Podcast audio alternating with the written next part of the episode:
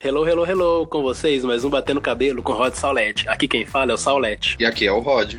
Antes da estreia do All Stars 4, episódio especial de Natal é algo muito diferente do que a gente tá acostumado a ver, né, no show. E dessa vez foi um episódio especial. E para mim foi uma surpresa, algo bem típico do entretenimento americano. E eu achei que foi bacana ver Drag Race nessa pegada mais celebração e menos competição. Ah, eu também gostei, mas eu, assim, considero um episódio meio que guilty pleasure, porque foi, tipo, ao mesmo tempo, assim, que é bom, é legal o episódio, tem algumas músicas, algumas encenações dos clipes e delas que me deixou meio assim, sabe? Tipo, é muito combinado isso da para ver. Mesmo que foi gravado com uma intenção de que elas estavam competindo, mas por trás sabia que tinha alguma coisa combinado. Sim, mas eu acho que é porque foi a primeira vez. Puseram a fazer um episódio completamente roteirizado, né? Tinha a premissa de que eles iriam eleger a rainha de Natal de Drag Race. Tinha todo um roteiro ali para eles seguirem. E no caso, esse roteiro era basicamente para poder divulgar os dois álbuns natalinos de RuPaul. E no meio dessa divulgação teria encenação das drags e tudo mais, teríamos desfile. E até mesmo acostumada a ver em Drag Race. Nesse episódio em si não teve esses desafios. A gente viu, né? Passarela, as drags desfilando, looks natalinos. A gente também viu o mini desafio das drags dançando do Paul, mas no geral não foi um episódio tipicamente de Drag Race. Mas foi um episódio que eu gostei bastante porque o fato dele ser um episódio inédito e diferente me fez vibrar muito. E teve gente esperando muito desse episódio, achando que seria uma nova temporada inédita de Drag Race, mas eu curti,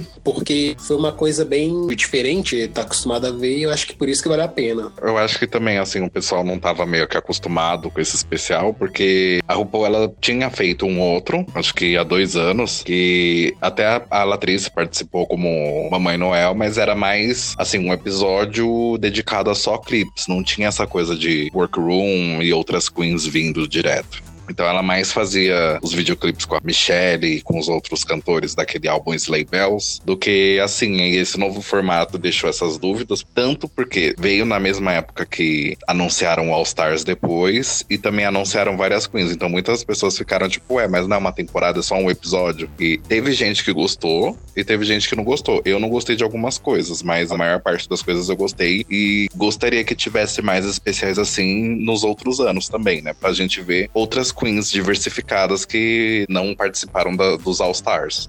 Eu acho mais interessante a gente ter um especial de Natal anualmente, trazendo queens antigas, que a gente às vezes nem lembra, do que fazer All Stars todo ano. Porque All Stars todo ano acaba perdendo a relevância do All Stars e em algum momento o All Stars pode acabar não tendo mais drags para participar, né? Porque todas vão ter passado por ele em algum momento. Eu acho que vale a pena eles pensarem em fazerem novos episódios temáticos em outros feriados e datas comemorativas importantes, tipicamente dos Estados Unidos, né? Tipo, ações de graça, Dia dos Namorados, talvez esse tenha sido um teste inicial e aí nos próximos anos a gente vê como que Drag Race se reinventando conforme novidades forem aparecendo, né? Porque Drag Race não é mais também o único programa LGBT que a gente tem disponível. Então, de certa forma, ele precisa se reinventar para continuar mantendo-se relevante. A gente saiba que as estrelas de Drag Race sejam as drag queens, todo ano com drag queens diferentes, então a gente sempre vai ter uma temporada diferente. Mesmo assim, isso pode acabar desgastando o formato, então ele precisa se reinventar. Acho que esse episódio de Natal foi uma boa reinvenção pro show.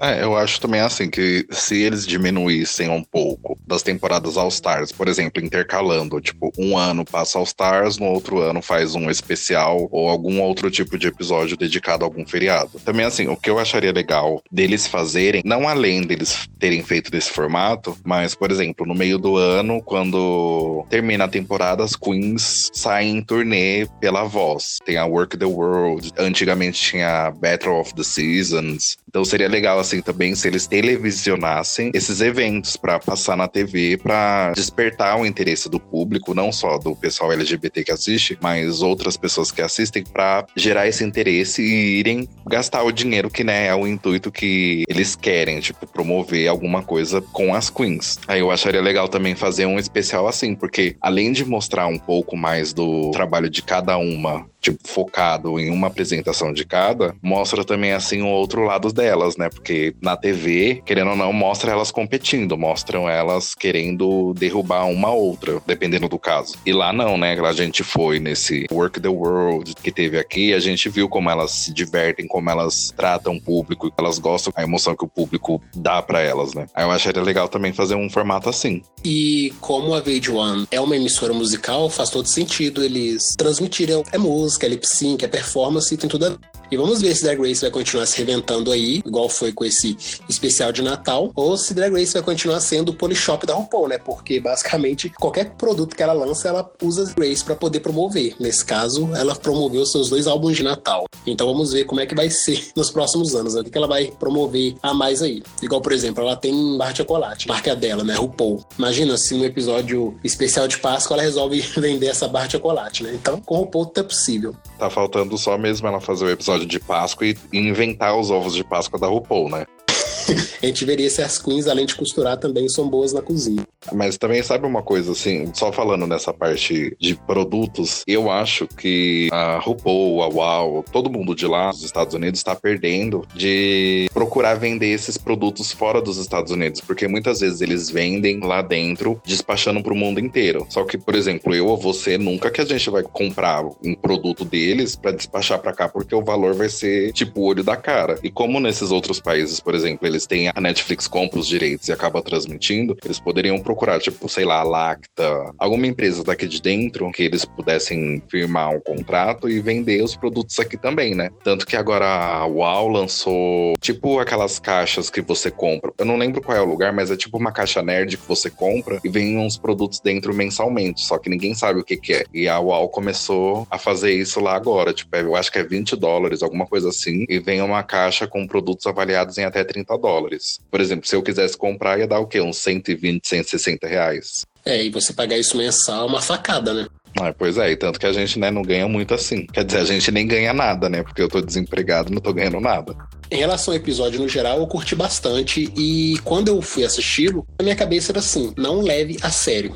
Porque se eu for levar a sério, eu bem capaz de passar raiva. Então, assim, é um episódio só pela diversão, só pela celebração, um reencontro de drags que a gente adora e que nunca viu elas performando juntas numa mesma temporada. Então, para mim, acho que foi muito bacana. Por exemplo, a Kenty mostrando toda a sua arte, ver Latrice e Shangela interagindo juntas na mesma temporada. Até mesmo rever a Sonic, né, que é da segunda temporada e a gente nunca mais ouviu falar dela, não dentro do show. E aí revê-la muito linda, já tendo passado pela sua transição Afinal de contas, no Reunited da segunda temporada, Sonic revelou ser uma mulher trans que estava iniciando sua transição. Então acho que valeu muito a pena isso. Ver a Jasmine, que sempre foi uma drag polêmica, e também a Trix, né? Porque a Trix é divertida. Então, e nesse episódio eu achei ela mais divertida do que em qualquer outro episódio. Não sei se é porque eu já tava bem assim, vamos ver isso aí, vamos ver o que, que dá. Então eu não tava botando muita fé e eu achei que ela foi bem divertida, coisa que até então não consegui ver tanta graça na Trix, igual muitos fãs veem.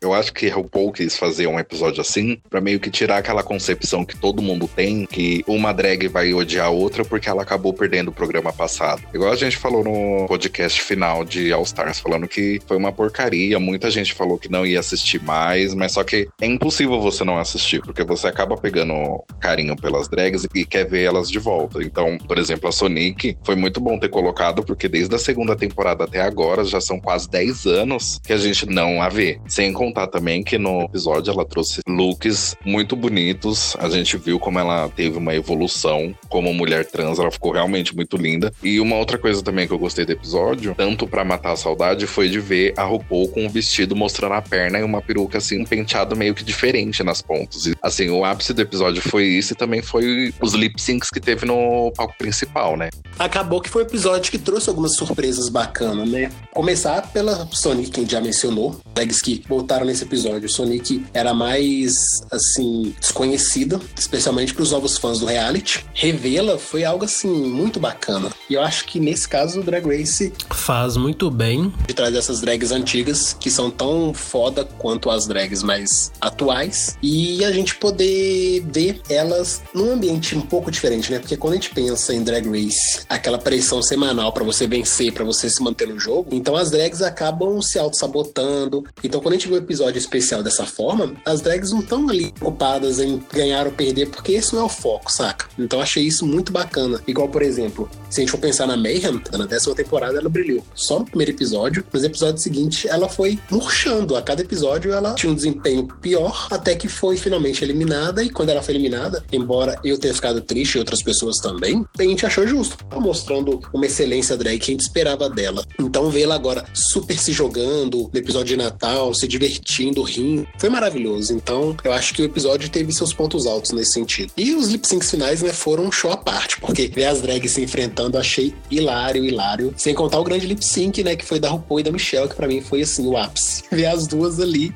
dublando entre si, se enfrentando. Mesmo que tenha tido aqueles dublês lá que tava gritando que era dublê, mas foi algo fenomenal. Essa parte dos dublês foi a parte, assim, que eu, uma das, né, que eu mais gostei e vibrei no episódio, porque é muito cômico ver o jeito que a RuPaul meio que interpretou a Aja naquele lip sync, mas na verdade não foi a RuPaul, né? Foram os dublês, mas eu achei muito engraçado e essa era a intenção, era entreter o povo, não era para ficar passando aquela coisa de competição semanal. Também eu achei que esse foi um episódio que teve assim bastante troca de visual das queens, né? Praticamente teve um ball, teve musical, lip sync, batalhas, o look de entrada, nossa, elas simplesmente brilharam muito nesses looks que elas desfilaram no decorrer do episódio. Mas é isso, né? Como é um episódio que não tem essa questão da competição, então dá para eles investirem mais, seja em look, seja em performance. E ver a RuPaul no look não tão usual, porque a gente tá acostumado a vê-lo no show, realmente é algo maravilhoso. E dá pra ver que ela ainda mantém o corpo no lugar, né? Mesmo com quase 60 anos nas costas, dá pra ver que o corpo continua inteiraço. As pernonas dela e tal, a mostra, eu achei maravilhoso. Fora que episódio RuPaul se jogou, né? Não foi aquela coisa, tipo, dela sempre intocável, só desfila e depois fica o tempo todo atrás da bancada opinando. Ela se jogou e performou e fez lip sync, dublou à vontade. Eu achei lindo, lindo, lindo.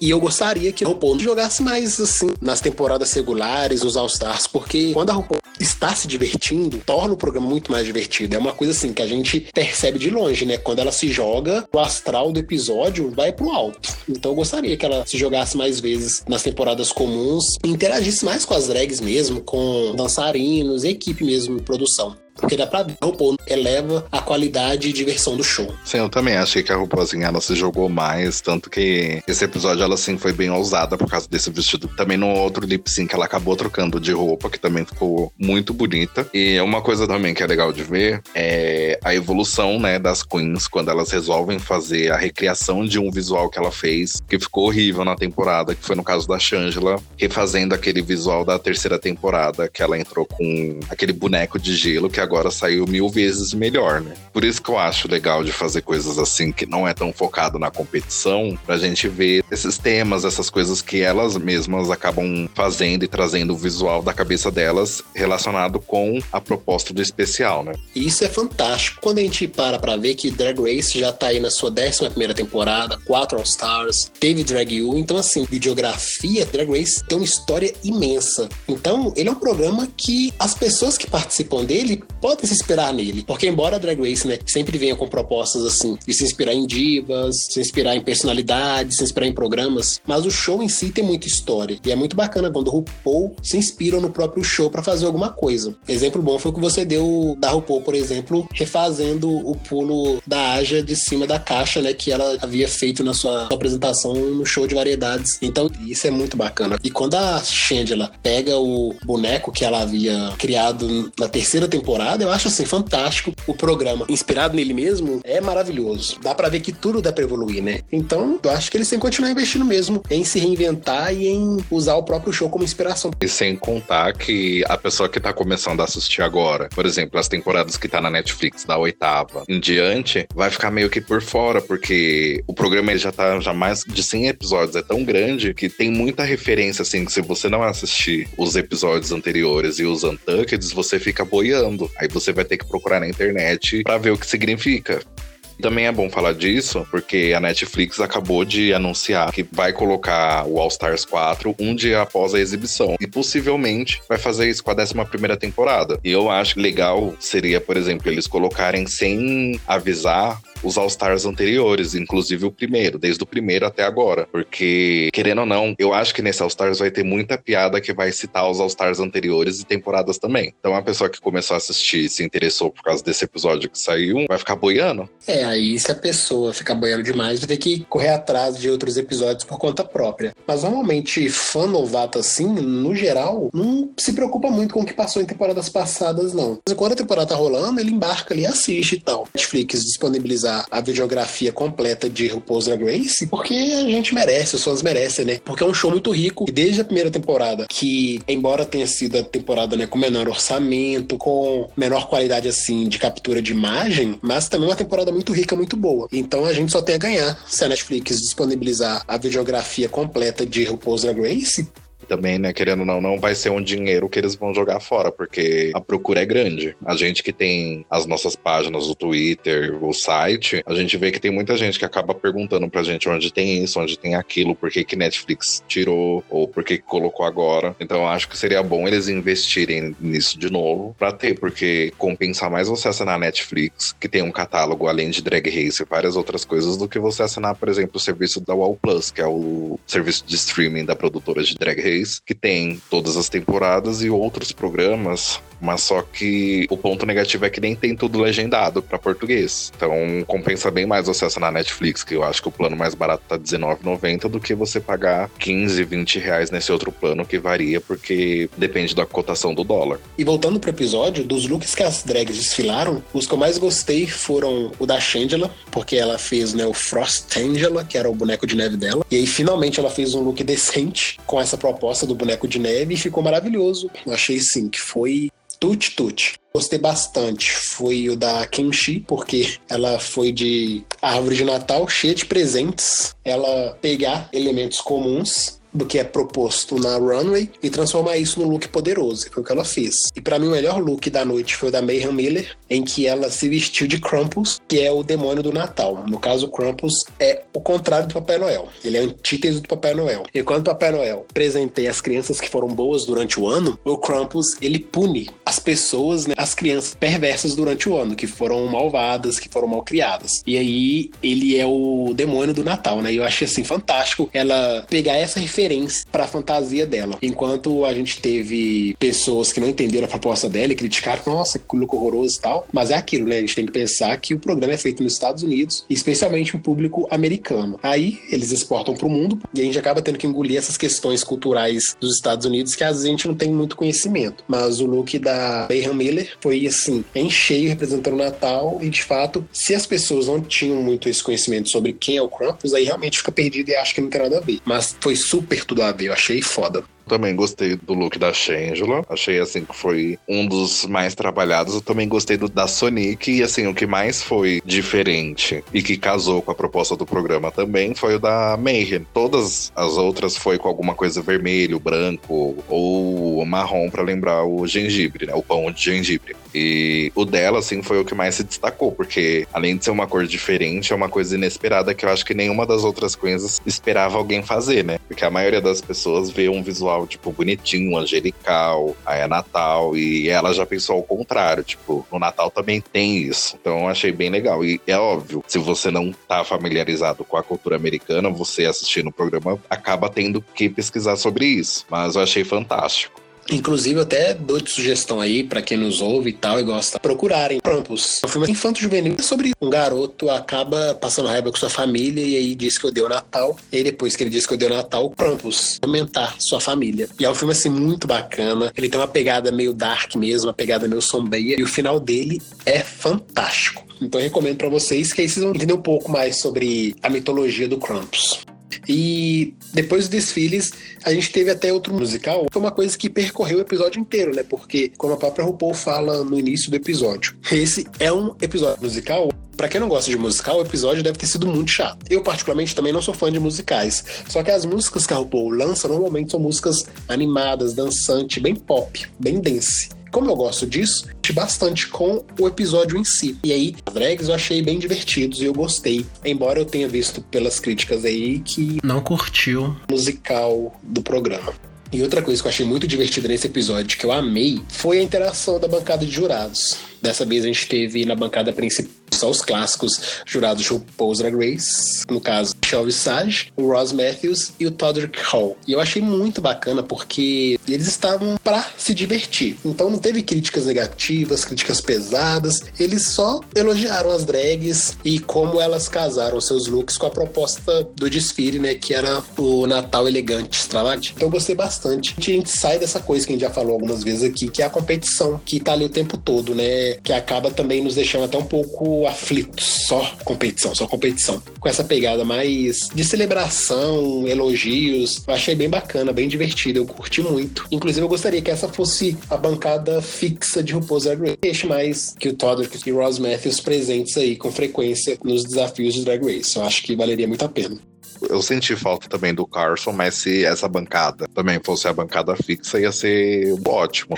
Inclusive, eu acho que nas temporadas eles deviam fazer isso. Ao invés de ficarem trocando entre Carson e Ross, deveria ser entre Ross, Carson e o Todrick, sendo que o Todrick poderia estar em todo episódio, porque ele também faz assim umas análises, umas coisas muito legais, fala umas coisas legais e bem construtivas. E o Carson, né, ele tem aquele tom de piada bem ácida, que eu também acabo gostando. Então, sei lá, eu acho que a bancada podia ser maior.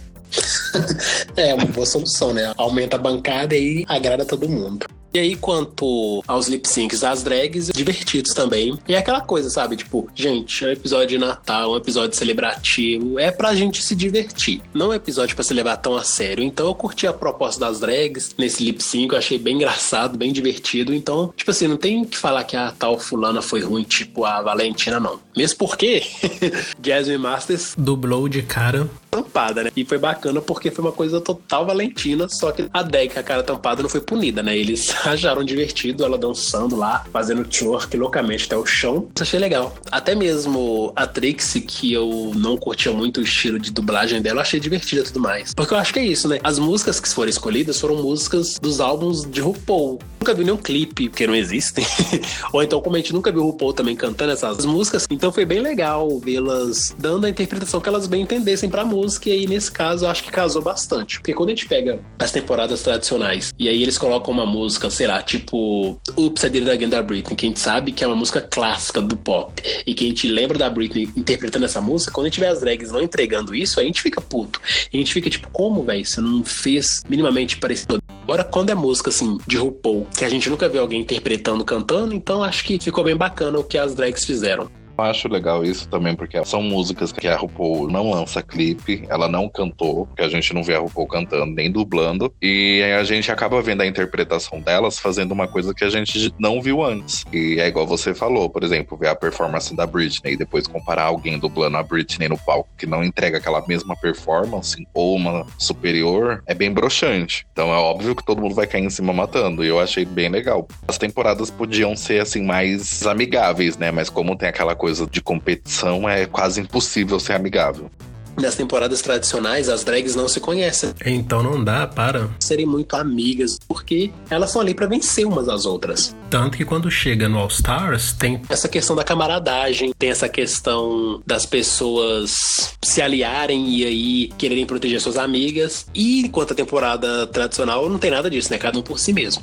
Agora, quando a gente chega nesse episódio especial, é por amizade, porque não tem, na verdade, ali uma coroa sendo concorrida, não tem 100 mil dólares na jogada. Então, isso torna as coisas friendly, né? Mais amigáveis mesmo. E para mim o grande plot twist do episódio mesmo foi quando a RuPaul permitiu que as drags fossem para a bancada e ela anunciou que a grande disputa da noite seria entre ela e a Michelle Visage, que elas iriam fazer um lip sync for life entre as duas, um duelo, né, das juradas. Eu achei assim maravilhoso, maravilhoso. E que eu achei muito bacana foi as drags nas bancadas vibrando, sabe? É lógico que com certeza devia ter tido uma ediçãozinha básica aí, né? Eu achei muito divertido o conteúdo no geral. E ver a RuPaul, né, desfilando no palco, indo e voltando. A Michelle Visage parada num canto, parecendo uma estátua, mas só balançando os bracinhos. Achei ótimo. É, também foi legal pra elas se soltarem mais, né? Eu achei também essa parte do episódio, que também foi a que teve as dublês, assim, sensacional. E uma coisa que eu achei, assim, meio... Eu achei engraçado, mas ao mesmo tempo eu sabia que era alguma coisa combinada e também senti um pontinho de desapontamento foi quando a Shangela disse assim: finalmente eu ganhei alguma coisa.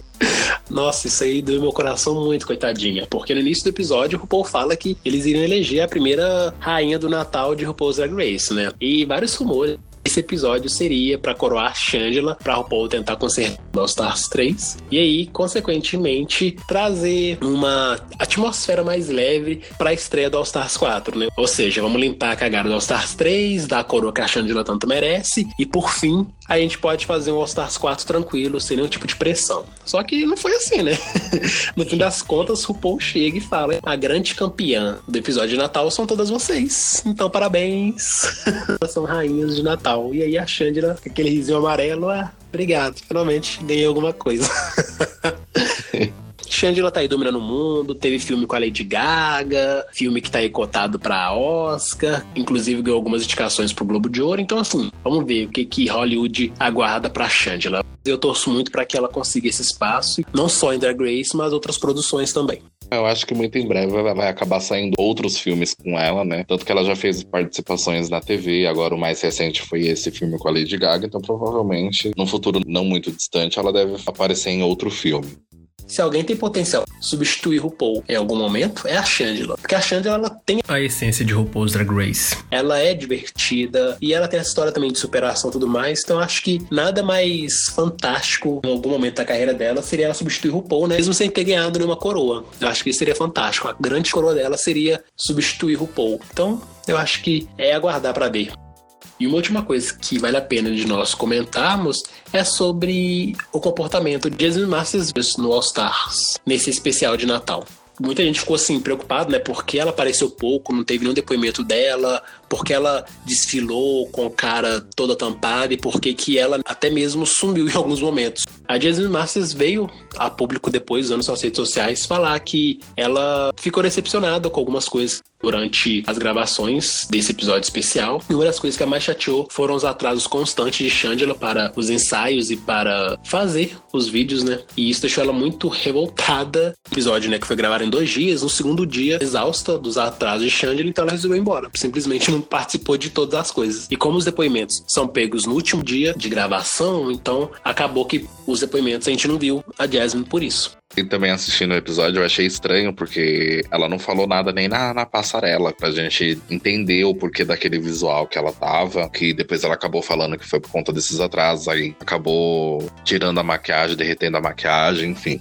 É, porque no caso do look, ela disse que ficou tanto tempo usando aquele acessório na cara que isso fez a maquiagem dela derreter. E aí a maquiagem dela derreteu e não tinha tempo mais ela retocar, então acabou que ela foi pro palco e look daquele jeito mesmo. E ela mesmo também revelou que escolheu o tecido errado, que era pra ser um tecido duro, que ficaria em pé no rosto dela, mas acabou escolhendo um tecido errado, que ficou caindo na cara dela. E é isso aí, né? Vamos do jeito que a gente tá durante os ensaios com Todd Hall, a Eureka quis fazer toda uma cena lá de disputa entre as Big Girls, no caso ela contra a Latrice, e aí a Eureka começou a dar aquelas piruetas, né, que ela adora dar, e aí ela começou a ficar cansada também, queria descansar. Mas aí também queria que todo mundo descansasse junto com ela, e então Jasmine mandou a real. Take it easy, né, no caso, relaxa aí, filha, descansa sozinha, e as duas começaram a bater boca e brigar. Muito estresse na cabeça da Jasmine, e ela acabou resolvendo então pular fora.